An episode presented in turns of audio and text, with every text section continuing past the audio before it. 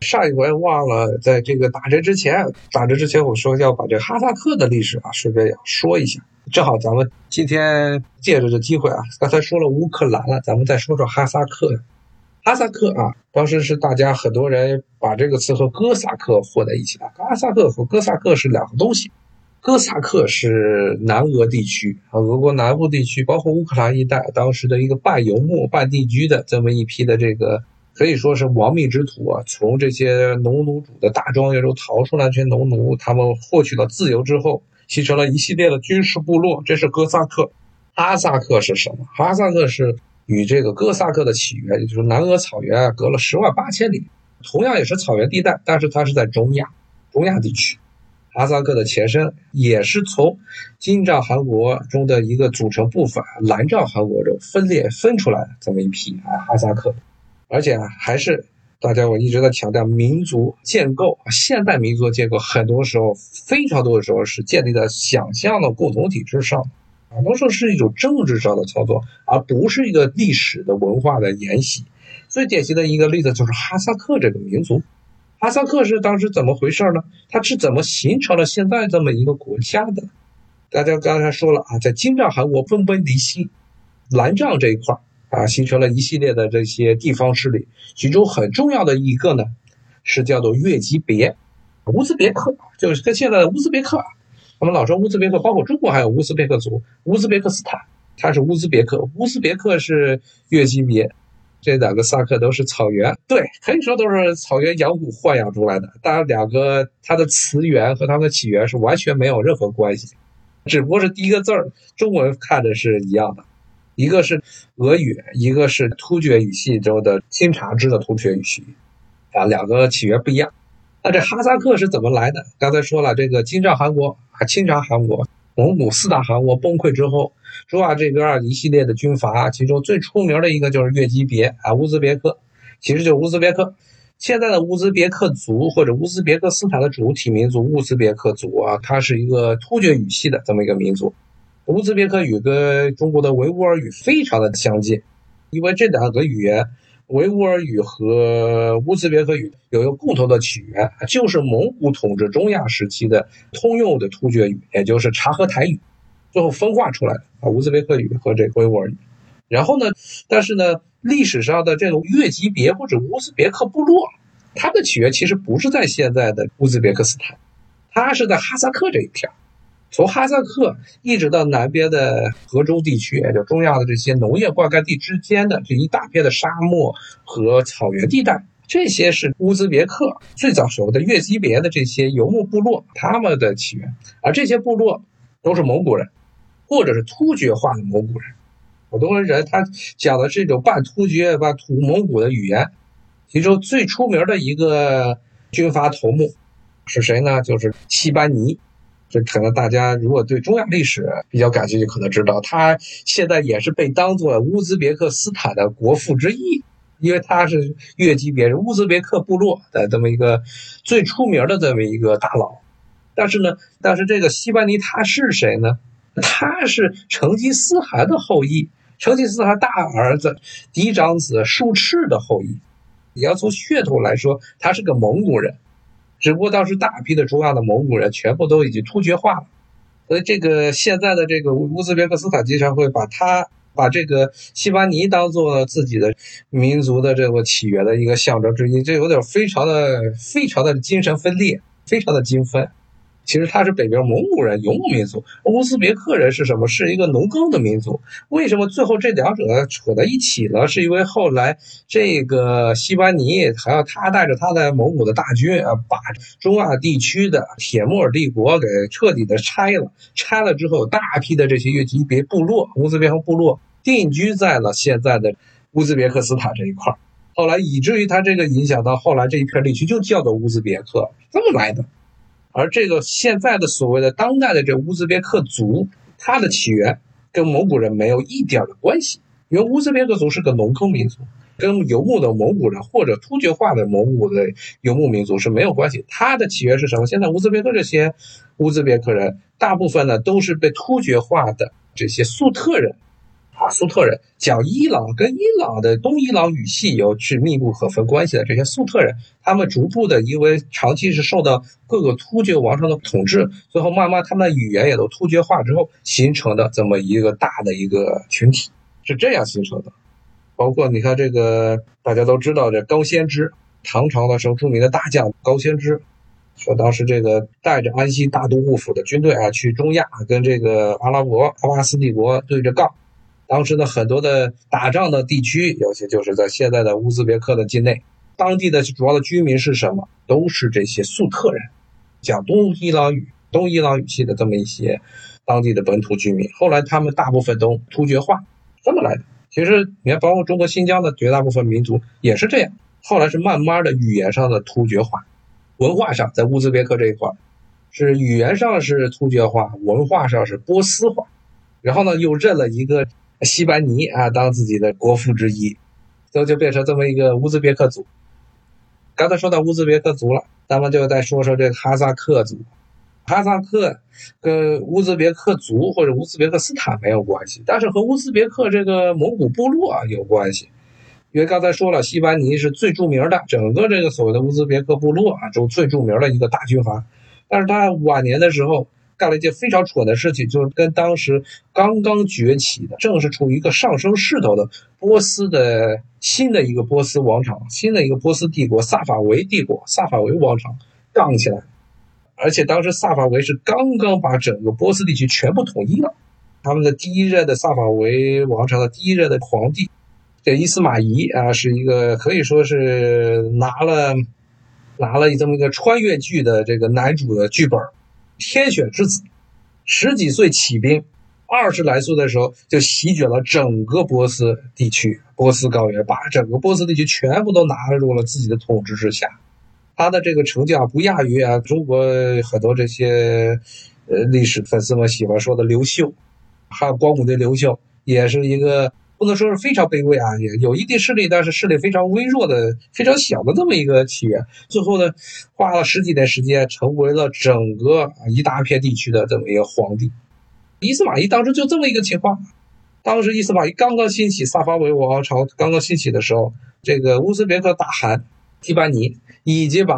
当时中亚地区本来的这个主子铁木尔帝国彻底的卸了、拆了。然后自己占领了整个现在乌兹别克斯坦的那些大城，萨瓦尔罕，什么这布哈拉这些地方，苦展啊，这些全都被他占了啊。目录这些著名的大城。然后这个时候，两个国家，乌兹别克和萨法维王朝接掌了，他们在这个波斯的东北部地区，也就呼罗珊这一块啊，两个地区就出现了摩擦。然后呢，这个西班尼他就倚老卖老，他觉得自己牛逼啊，因为他征服的是铁木尔。铁木尔那是在整个十五世纪的时候，在中亚、西亚，甚至在东欧的很多地区，只要是你听见全子铁木尔的大名，那都是大家闻风丧胆。听见他的名字，大家就马上跪下来。当时非常著名的一个军阀，打遍整个这个中东地区和中亚地区无敌手的这么一个人。他的子嗣后来建立了铁木尔帝国，他把这个帝国给拆了，拆了之后。然后呢，这边波斯这边新兴了一个新的王朝萨法维，然后呢，这两国的君主围绕着这个边界的这些冲突就经常吵架。然后呢，最重要的一点呢是惹火了伊斯玛仪的一点呢是什么呢？是这个西班尼啊，这乌兹别克大汗派使者啊送给了伊斯玛仪一个碗，一个饭碗，结果马上让这个伊斯玛仪大怒。为什么会他大怒呢？因为啊，在西班尼看来，他是正统的、正统的朝天文、正统的正黄旗，他可是蒙古成吉思汗嫡长子术赤的直系后代。当年这些什么波斯人，无论波斯人还是什么中亚这粟特人，包括什么东欧这边的像俄罗斯人、罗斯人的什么土耳其的这些突厥人，那不都是在跪舔？包括啊，中国这边元朝。所有的人不都是在跪舔成吉思汗的后裔？成吉思汗的后代才能去做一个地区的皇帝，一个地区的大汗。然后呢，他其实就跟伊斯玛仪说：“我出身非常高贵，那我为什么要给你一个碗呢？我这是赏给你的要饭的碗。因为伊斯玛仪他的出身和成吉思汗的后裔出身的西巴尼非常不一样。那伊斯玛仪他出身是什么？他出身就是萨法维教团，也就是他这个王朝的名字萨法维王朝，是一个什叶派的。最早可能都不是什叶派，而是这么一个伊斯兰教中的一个传教的教团。那这个教团呢，当时在中亚的这些，包括西亚地区很多人的眼中啊，所谓这传教教团是什么？就有点像中国这些托钵僧人一样，上街。弄一个碗，到处去行乞化缘的啊，是这么一个。你跑到那人家这些大领主家里门口去要饭，赏你嗟来之食，这么一种感觉。说你就是一破要饭的，破要饭的教团的领袖的后代。说你司马懿，我呢是正统的啊，朝天文正黄旗后代。然后呢，这个伊斯马懿就大怒，他认为自己才是天选之子，十几岁就起兵，未成年的时候。十来岁，就差不多高中生。日本的这个很标准的日本的动漫，这什么穿越剧啊，日本的这种轻小说中的这种男主啊，一般都是这高中生啊，穿越到异世界，然后呢，这个把整个地区给征服。伊斯玛仪就这样，他高中生的年纪啊，他起兵把整个波斯帝国给重建了，重建了波斯帝国。他能受这个辱，他就最后呢是与这个乌兹别克、月基别啊，这个西班尼大汗开战。而且呢，当时的是用了些计谋，不断的引诱啊，这个西班牙的军队进入这个波斯人的包围圈。最后呢，是把整个西班牙的一两万军队，当时西班尼轻敌了啊，全部团团围包围在一块儿。休队之后开后宫啊，对，这个伊斯玛仪真的就是这么一个人。他这个十几岁起兵，然后呢，很快的建立这个庞大帝国，然后有一个很大的后宫。而且呢，他虽然他的祖先是伊斯兰教的一个传教的教团，大家也知道，伊斯兰教原则上不准喝酒，但是呢，他是过着酒池肉林的生活，尤其到晚年酗酒非常严重。当然，他酗酒严重是另外一个原因。啊。咱们有机会可以再讲讲这个啊伊斯玛仪的故事啊，他这个故事非常传奇。晚些回到这个西班尼啊，西班尼这个就被围住了。整个他那个大军啊，两万大军啊，乌兹别克人的两万大军就被灭了。灭了之后，为了这个一报当年，当时几年前，西班尼侮辱伊斯玛仪的耻辱，为报当年的这个雪耻，于是呢，伊斯玛仪干了啥事儿呢？他把这西班尼的头盖骨做成了一个杯子，也做成了一个碗。然后呢，宴起宾会的时候，必然用这个碗，用这个西班尼的头盖骨做成碗，向这个大家炫耀。说的好吧，你看啊，当年他送了一个碗，一个碗，现在我拿他的头盖骨也做一个碗，我给大家炫耀。刚才说了很多的游牧部落啊，中亚的呀，包括中国东北呀、蒙古高原地区啊，游牧部落的一个最大的一个问题啊，就是这些部落啊都是比较松散的部落联盟。那一旦的出现了强人。比如说像西班尼大汗这样很牛逼的人，他能把通过武力、通过政治手段把那些所有部落都绑在他的底下。但同时也出现一个问题，大部分时候整个这个这些游牧部落都是只听从强者的命令，他并没有一个类似农耕地区，不论是波斯呀，不论是中国这一片的这么一个所谓的王朝，这么一个所谓的政府的一个传承。你一旦这个军事强人死了，没人听你了，没人听你的话了。那这个西班尼就是死的时候是非常这个不恰当的时候，他没有安排好自己的后事，那么一场军事冒进被这个伊斯玛仪给彻底的灭了，所以就导致他这建立的啊，在中亚地区建立的这么庞大帝国瞬间土崩瓦解。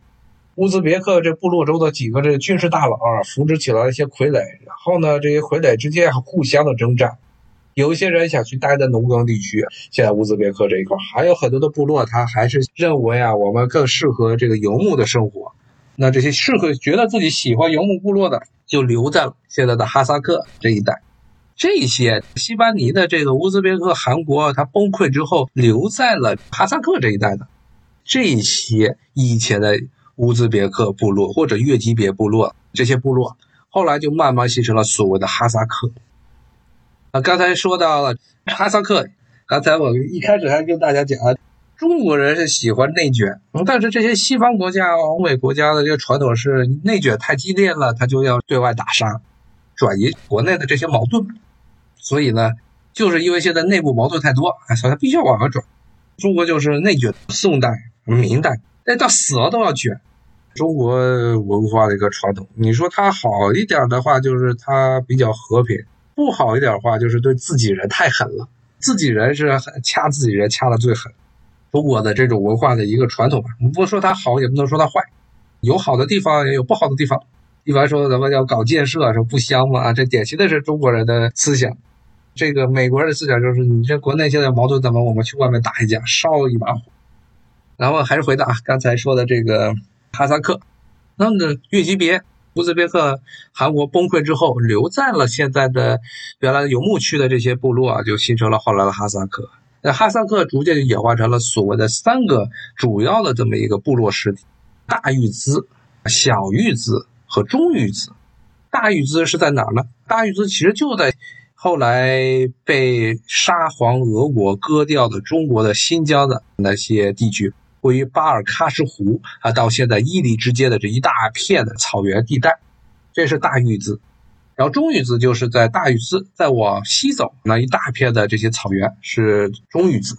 然后呢靠近了这俄国在整个中亚地区的武装殖民的这个大本营叫奥伦堡，奥伦堡的这一块是现在的哈萨克斯坦和俄国在西部的边境地区这一块，那个地方是小玉兹，是分成其实三个大的部落联合体，那么他们总共来说是叫做哈萨克，那这个其实形成的时间是非常晚。西班尼被杀，西班尼被杀是十六世纪的事情，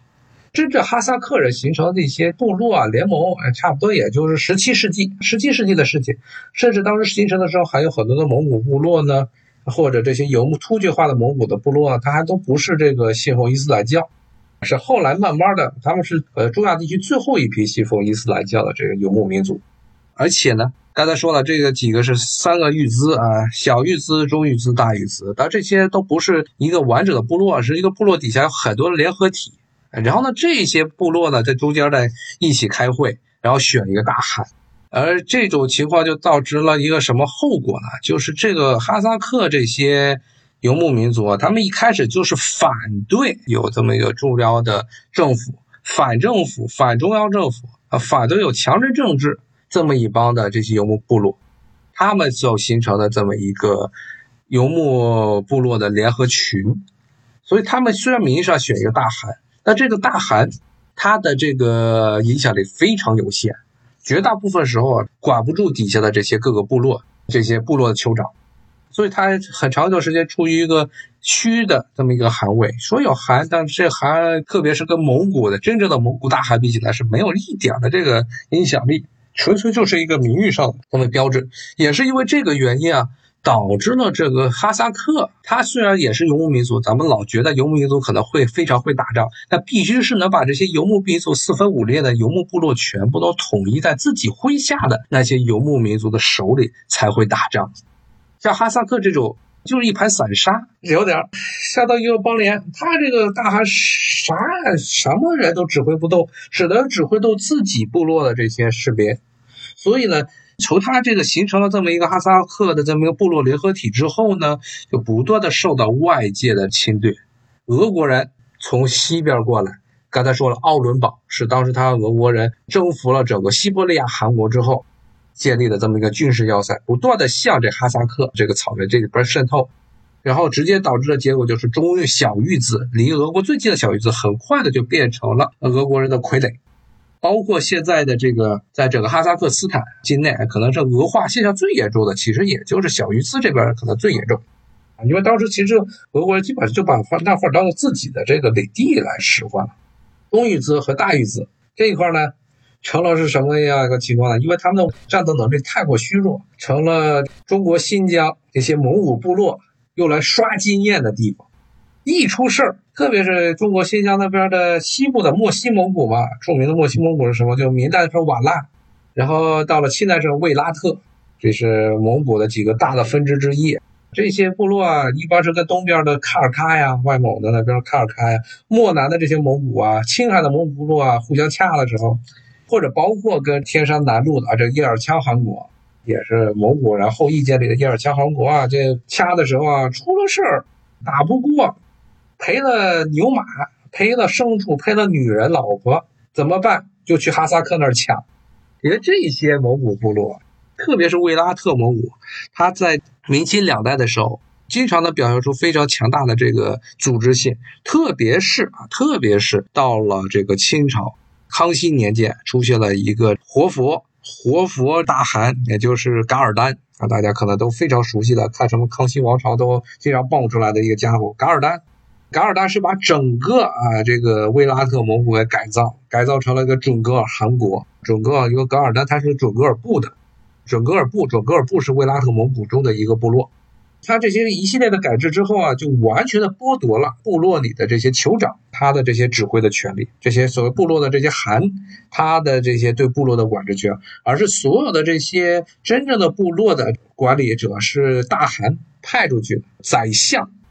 给大家强调一个非常有趣的事情啊，就是咱老说这个，经常会强调说中国文化圈、汉文化圈，咱们一家讲的除了中国之外，就是什么这个朝鲜呐、日本呐、越南呀，一般一说就这仨。其实啊，蒙古包括草原地带，特别是从这个元代之后，元代之后的这一系列的蒙古部落，是受到汉文化影响非常非常深远的。他们宗教上是跟着这个西藏藏传佛教的黄教走，但是很多的这个文化上有大量的这个汉文化的影子。比如说蒙古人很喜欢听那个《三国演义》，很多的戏本儿《三国演义》的，还自己还给发挥了。还有什么这个什么初唐、早唐的很多的这些戏本，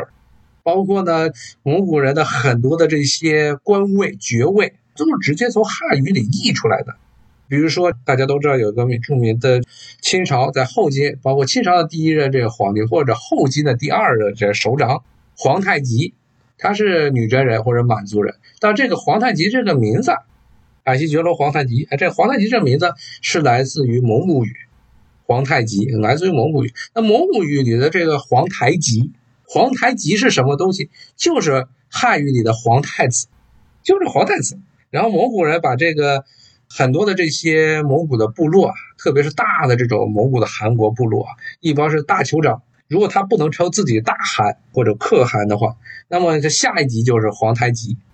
太极。然后这个名字到了清朝这边，清朝或者清太宗啊这边，他就把自己的名字就直接叫到了皇太极。